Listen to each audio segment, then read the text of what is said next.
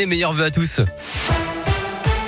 À la une, ils se sont fait une place dans les rayons des grandes surfaces. Depuis quelques jours, les autotests ne sont plus seulement vendus en pharmacie, mais aussi dans les supermarchés.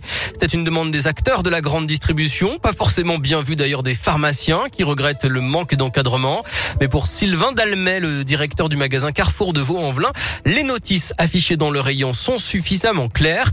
Il affirme que la demande était importante chez ses clients. On les a mis en place depuis euh, vendredi dernier. On a les volumes suffisants pour répondre euh, à notre clientèle. C'est important pour nous. Euh, on reçoit quand même quelques milliers de clients par jour et euh, bah, c'est toujours intéressant de leur proposer de faciliter aussi ce type de service, sachant que bon, on vend les autotests à prix coûtant, hein, donc il n'y a aucune action commerciale dessus. C'est vraiment uniquement un service. Voilà, comptez 9,75€ la boîte de 5 et des autotests en principe destinés aux personnes de plus de 15 ans qui n'ont pas de symptômes et qui ne sont pas cas contact.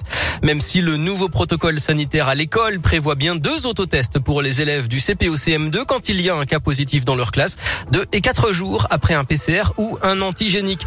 De son côté, Jean Castex réunit en ce moment même à Matignon une dizaine de ministres pour faire le point sur le variant Omicron. Dans l'actualité à Lyon, cinq personnes, dont quatre détenus hospitalisés avec des blessures légères. Une voiture et un minibus de l'administration pénitentiaire se sont percutés tout à l'heure sur la 7 à Saint-Fond dans le sens Marseille-Paris. Il a provoqué un gros bouchon en début d'après-midi. À peine débarqué du gouvernement, à nouveau au tribunal, l'ancien ministre au PME Alain Griset sera jugé demain devant le tribunal de Lille pour abus de confiance. Il y a moins d'un mois, il avait été condamné à Paris pour déclaration incomplète ou mensongère de son patrimoine et avait démissionné du gouvernement dans la foulée.